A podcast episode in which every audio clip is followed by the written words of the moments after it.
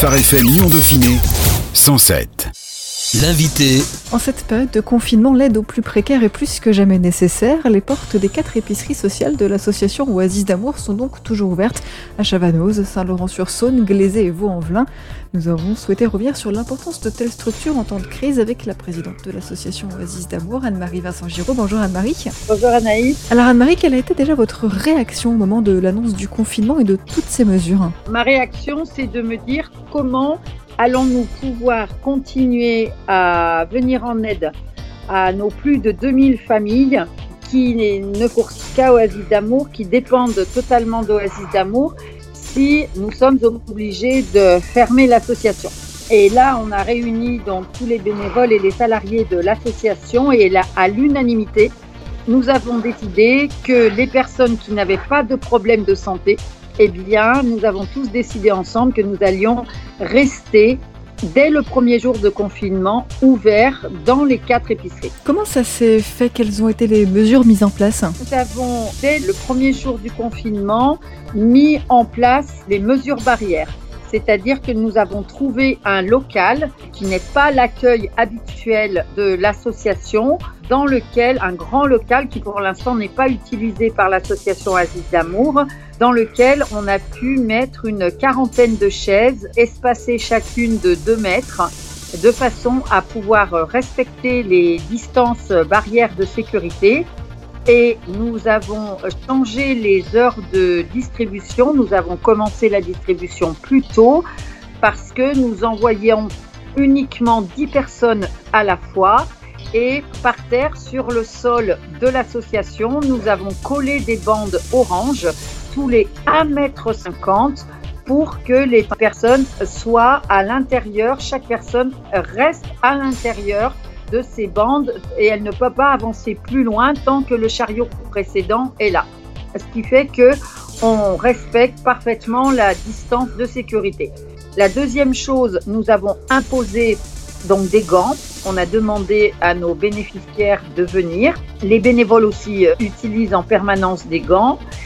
Et depuis 15 jours, 3 semaines, on demande à tout le monde de porter un masque pour renforcer à la fois la sécurité des bénéficiaires, mais également la sécurité des bénévoles qui continuent à être sur le front. Bénévoles, bénéficiaires, salariés, quelle est la situation aujourd'hui au sein d'Oasis d'Amour après un mois de confinement? Où vous en êtes aujourd'hui? Euh, Même en termes peut-être de bénéficiaires, comment ça se passe? Je tiens à le répéter parce que c'est important. On n'a pas fermé une seule journée. Depuis l'annonce du confinement, les épiceries de Glazé sont ouvertes trois jours et Saint-Laurent aussi trois jours, comme d'habitude. Cavanos, nous avons ouvert le mercredi et le vendredi. Et euh, Vaux-en-Velin, nous sommes ouverts du mardi au samedi. Ça m'a permis de faire en sorte que tous les salariés aient le même jour de congé le lundi. Et donc, comme ça, tous ceux qui sont présents travaillent du mardi au jeudi. Nous avons été, sur la région, une des rares associations à être ouverte dès le début. Actuellement, d'autres associations, depuis une semaine, ont rouvert leurs portes mais les quatre premières semaines du confinement, on a été une des rares associations à rester ouverte en permanence sur la région, ce qui fait que nous avons eu énormément, énormément, énormément de travail parce que des bénéficiaires d'autres associations qui avaient fermé, ayant appris qu'Oasis d'amour était ouvert, nous ont demandé de pouvoir les aider durant cette période difficile. Le deuxième point important, c'est que nous avons été sollicités par d'autres associations qui elles-mêmes étaient euh, alimentées par des structures qui avaient fermé dès le début du confinement. Et donc, ces associations se retrouvaient absolument sans nourriture aucune pour pouvoir apporter à leurs bénéficiaires. Et c'est comme ça qu'on est venu en aide à Notre-Dame des Sans-Abri pour les sans-domicile de Lyon, l'association qui s'appelle Le Cœur des Anges, une association qui s'occupe de migrants qui s'appelle Baraka, notre association qui s'occupe essentiellement de personnes âgées qui s'appelle l'Olivier des Sages.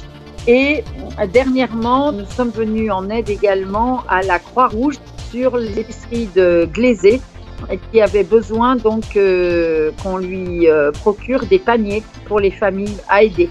Donc non seulement nous avions et nous avons encore à la date d'aujourd'hui nos bénéficiaires, mais nous sommes mobilisés pour aider ces associations qui avaient besoin de nourriture pour pouvoir donner à manger à toutes les personnes qu'elles aidaient. Il y a eu cet énorme, je dirais, surmenage de tous les personnels soignants et donc euh, nous avons pris la décision à l'association Aziz d'amour de pouvoir aider euh, Medipôle, un hôpital euh, juste à côté de l'association Aziz d'amour. Et tous les jours, nous préparons 45 repas pour le personnel soignant qui travaille la nuit, de façon à ce que ce personnel soignant n'ait pas le souci de se préparer le repas à manger pendant la nuit. Et donc, euh, nous apportons en début d'après-midi 45 repas qui sont euh, le soir distribués au personnel soignant qui travaille sur Medipôle. Vous aidez donc d'autres associations, vous aidez le personnel soignant, vous avez vu vos bénéficiaires, j'imagine aussi, euh, augmenter. Comment vous gérez tout ça Comment évolue votre circuit d'approvisionnement? Est-ce que vous rencontrez des difficultés particulières à cause du confinement? Nous étions une des très rares associations à rester ouvertes. En fait, euh, les magasins euh, nous ont énormément sollicité pour venir chercher leurs invendus puisque les autres associations qui avaient fermé leurs portes ne passaient pas récupérer les invendus des magasins. Ce qui fait que dès le premier jour du confinement, nous sommes passés dans beaucoup plus de magasins que nous avions l'habitude d'aller et surtout pour des magasins où nous passions deux à trois fois par semaine. Ces magasins-là nous ont demandé de passer six jours sur sept. Donc on a répondu oui et c'est grâce et là encore, je remercie du fond du cœur, mais du fond du cœur, tous les directeurs de magasins. Et je pourrais pas tous les citer parce qu'il y en a tellement. Carrefour, Intermarché, Super U, euh, tous les casinos, les supermarkets, euh, Leclerc qui nous ont permis d'avoir cette opportunité de venir euh, récolter les invendus. Et c'est grâce à la solidarité, la gentillesse des directeurs de tous ces magasins que non seulement nous avons pu donner à manger à nos bénéficiaires, mais aider tous les autres bénéficiaires des associations que je viens de citer. On le disait, certaines associations sont fermées. Oasis d'amour euh, reste l'un des derniers points d'approvisionnement pour les plus démunis, même si certaines commencent à rouvrir.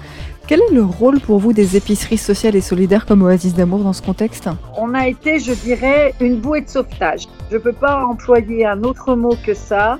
Nous avons vu arriver, mais en nombre très très très important, des personnes complètement désespérées, des personnes, j'emploie même le mot paniqué, en disant euh, notre épicerie habituelle euh, est fermée, euh, on ne peut absolument pas aller faire les courses dans des grandes surfaces, on n'a pas les moyens d'aller faire nos courses.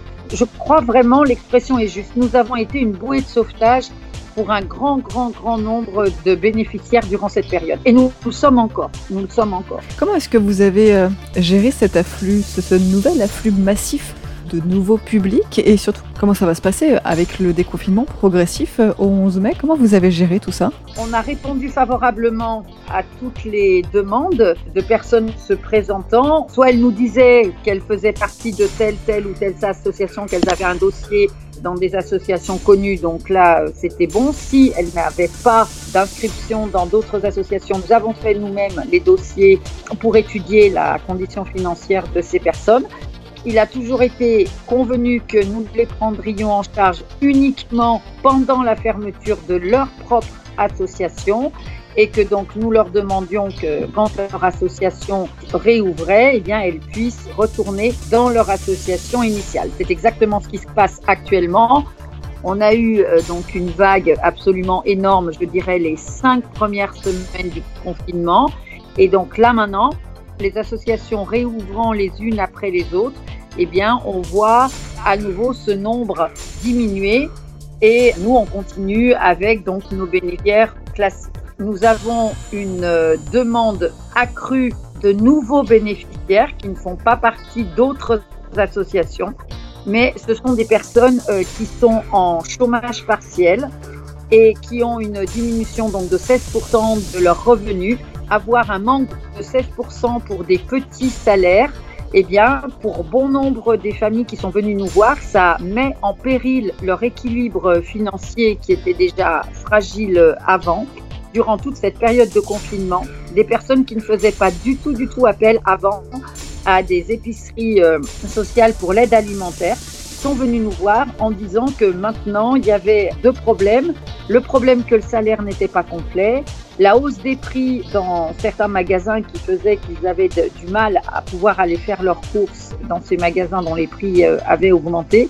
Certes, euh, nous n'avons plus les bénéficiaires des autres associations qui ont réouvert, mais nous avons vraiment, vraiment une énorme demande de nouvelles personnes, de nouveaux couples, de nouvelles familles dont les personnes travaillaient mais qui n'ont plus leur salaire complet et qui sont dans un déséquilibre important de leur budget et qui font appel à nous. Finalement, cette pandémie, elle a mis au jour de nouveaux besoins, elle a mis au jour de nouvelles fragilités auxquelles on ne s'attendait pas. Oui, des personnes qui gagnent le SMIG ou un petit peu plus, parce que bon, le SMIG n'est pas touché, mais bon, des personnes qui sont légèrement euh, au-dessus du SMIG et à qui on enlève, comme je le disais tout à l'heure, 16% suite à un chômage partiel du salaire, eh bien, ça fait un trou dans le budget et ça crée des difficultés importantes. Et puis, il y a un deuxième problème qui, s'est greffé à toutes ces familles qui avaient, même avant le chômage partiel, un budget assez serré.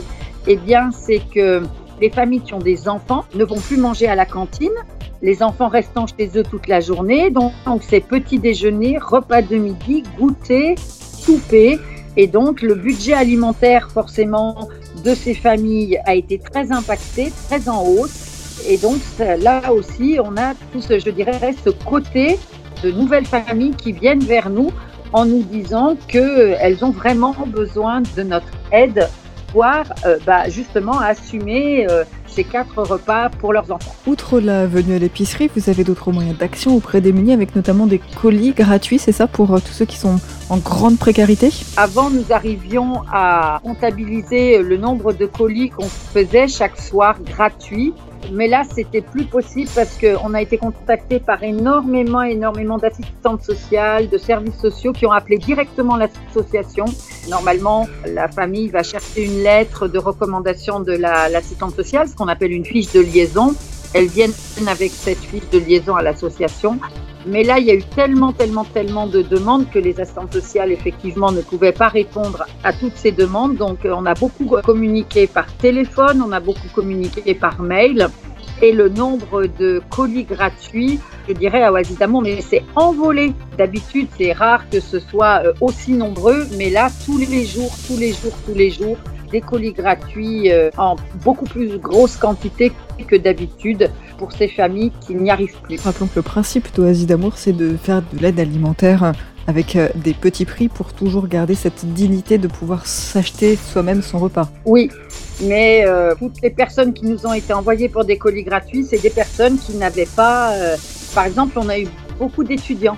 On a eu des étudiants qui se sont retrouvés avec le Crous fermé donc euh, ne pouvant pas aller manger dans les restaurants euh, universitaires et n'ayant absolument pas du tout, du tout, du tout les moyens de pouvoir s'acheter à manger. Donc là, on a été vraiment très heureux pour euh, les bénévoles d'Oasis, les salariés d'Oasis. Chaque fois qu'on peut réellement aider quelqu'un à, ce niveau-là, même si c'est beaucoup, beaucoup, beaucoup de travail, c'est en même temps beaucoup de satisfaction de se dire on évite que les personnes aient faim. Je vais vous donner un exemple. Nous avons euh, été, euh, dès le début du confinement, interpellés par une bénéficiaire de l'association qui nous a dit que les Syriens qui faisaient la manche au feu rouge, et pas forcément plus de voitures, donc plus d'argent récolté. Et cette bénéficiaire avait appris qu'il y avait des enfants dans un camp de Syriens à Vaux-en-Velin qui n'avaient pas mangé depuis deux jours. Les enfants étaient sans avoir rien, rien, rien mangé. Euh, depuis cette situation pour laquelle on a été alerté, tous les deux jours, on prépare des grosses quantités de nourriture pour ces enfants parce qu'ils sont nombreux dans ce camp de réfugiés. Bien évidemment, on prépare aussi pour les parents, mais on met des choses spécifiques pour les enfants parce qu'il y a énormément d'enfants. Et voilà, quand on a su que ces enfants n'avaient pas mangé depuis deux jours, franchement, pour nous, ça a été insupportable. Et immédiatement, immédiatement, on a préparé euh, des grosses quantités euh, de nourriture euh, pour ce camp afin que les enfants ne souffrent pas de la faim. Les besoins d'aide alimentaire ont explosé. Comment vous arrivez à gérer ça en termes de personnel? J'imagine, vous le disiez tout à l'heure, que certains euh, salariés euh, plus à risque euh, étaient du coup restés à la maison. Comment vous gérez ça? Il y a toujours des bénévoles qui viennent vous aider? Heureusement, le gouvernement a mis quelque chose en place de formidable pour les associations. C'est ce qu'on appelle la réserve civique. C'est-à-dire la possibilité aux associations qui font de la distribution alimentaire dans le domaine de l'alimentaire de pouvoir mettre des annonces sur un site que le gouvernement a créé pour avoir des bénévoles venant nous aider. Nous avons bénéficié de cette aide sur le site de Glazé, de Chavanoz et de Vaux-en-Velin. Notamment, par exemple, sur Vaux-en-Velin, eh bien, nous avons chaque jour huit réservistes euh, qui viennent supplémentaires, donc qui ont renforcé nos équipes parce qu'effectivement, les personnes âgées à la retraite qui venaient à, bénévolement à, Oasis avant, eh bien, on leur a demandé, pour pas les mettre en danger, de rester chez elles. Toutes les personnes salariés bénévoles qui avaient une pathologie à risque, on leur a aussi conseillé de rester chez eux. Et donc, euh, grâce à cette réserve civique, on a pu continuer notre activité tous les jours. Et vraiment, on a des personnes mais extraordinaires, que ce soit dans n'importe quel site d'Oasis d'amour. Les réservistes civiques font un travail magnifique, magnifique. Euh, ils nous sont d'une aide, mais c'est, on ne peut pas imaginer combien ils nous ont aidés à passer cette période et combien ils continuent encore parce qu'ils viennent tous les jours. Bon, certains ont repris le travail, mais des nouveaux se sont inscrits. Sans cette réserve civique, on aurait eu euh, vraiment, je pense, beaucoup de difficultés. Mais grâce à eux, grâce à leur gentillesse, à leur dévouement, à leur sourire, on a vraiment pu continuer toutes les activités d'aide alimentaire à l'association Azizda. Vous le disiez tout à l'heure, euh, parmi les nombreuses nouvelles actions d'Oasis d'amour pendant ce confinement, la confection de paniers repas pour les soignants du Medipôle.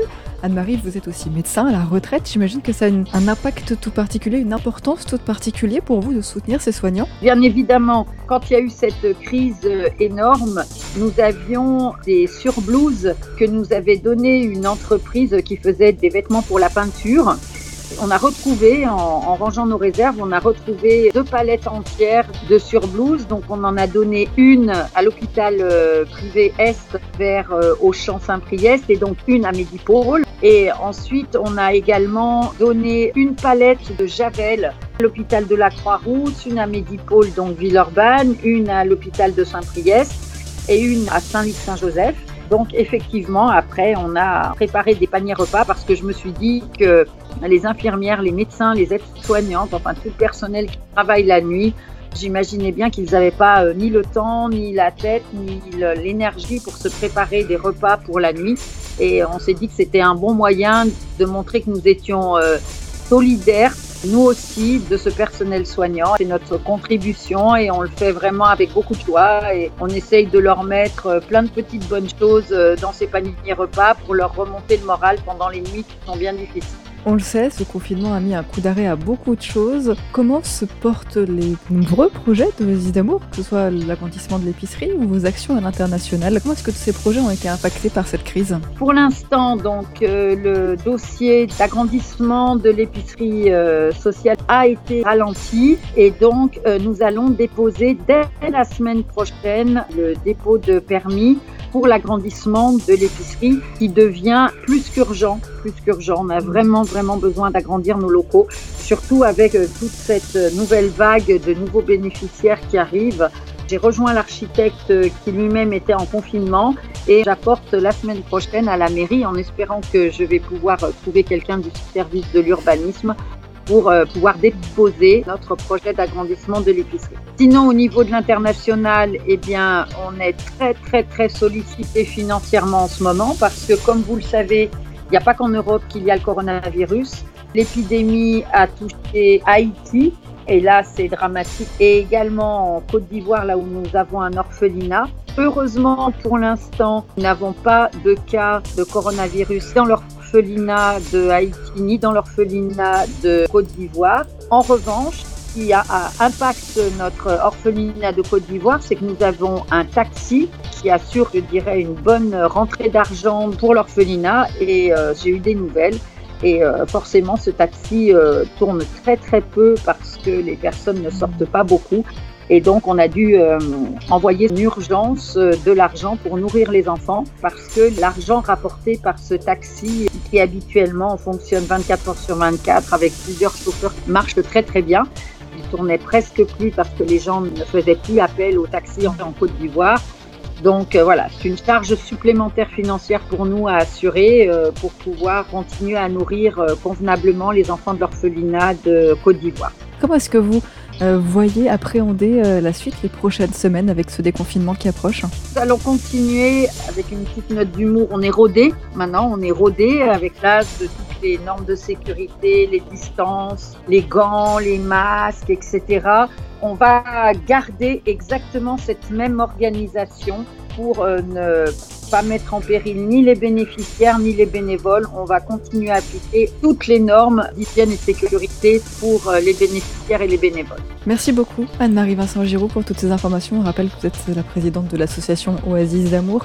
Oasis d'amour qui dispose de quatre épiceries sociales qui restent ouvertes malgré le confinement à Chavanoz, Saint-Laurent-sur-Saône, Glazé et Vaux-en-Velin. Et vous retrouvez toutes les infos sur le www.oasis-d'amour.com.